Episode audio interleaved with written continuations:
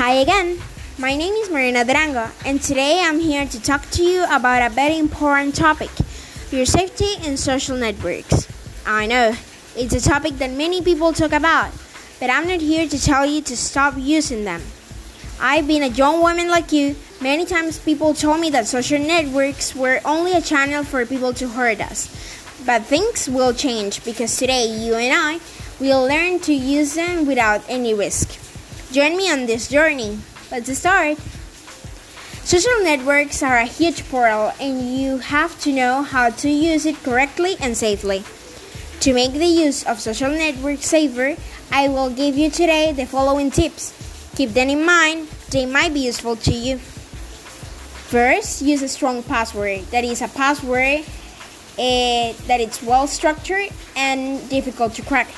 With this, you could prevent attacks or hacks to your account where your personal information could be stolen.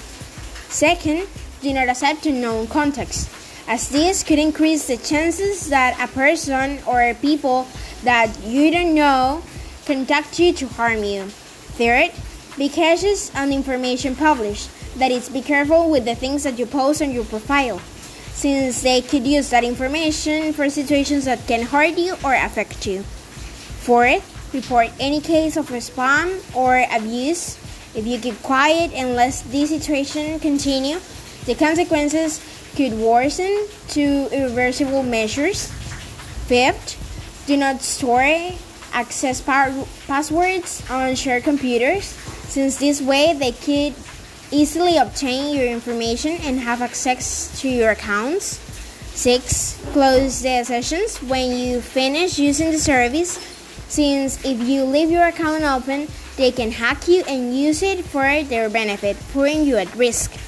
7. When you open a link from your social networks, verify that the domain is correct and not a false page, and that the HTTPS encryption is used that give you better security. HTTPS encryptions is a security hypertext transfer protocol that is really useful in this kind of situations. 8.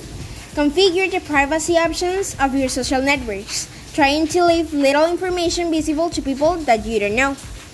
I have applied them, and they have helped me to prevent situations that we might regret. So, do you think that network security is necessary? Why should you take care of ourselves?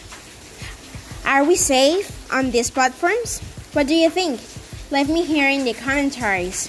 Thank you for listening to this podcast. And remember, your safe is the most important thing. See you in the next episode. Bye.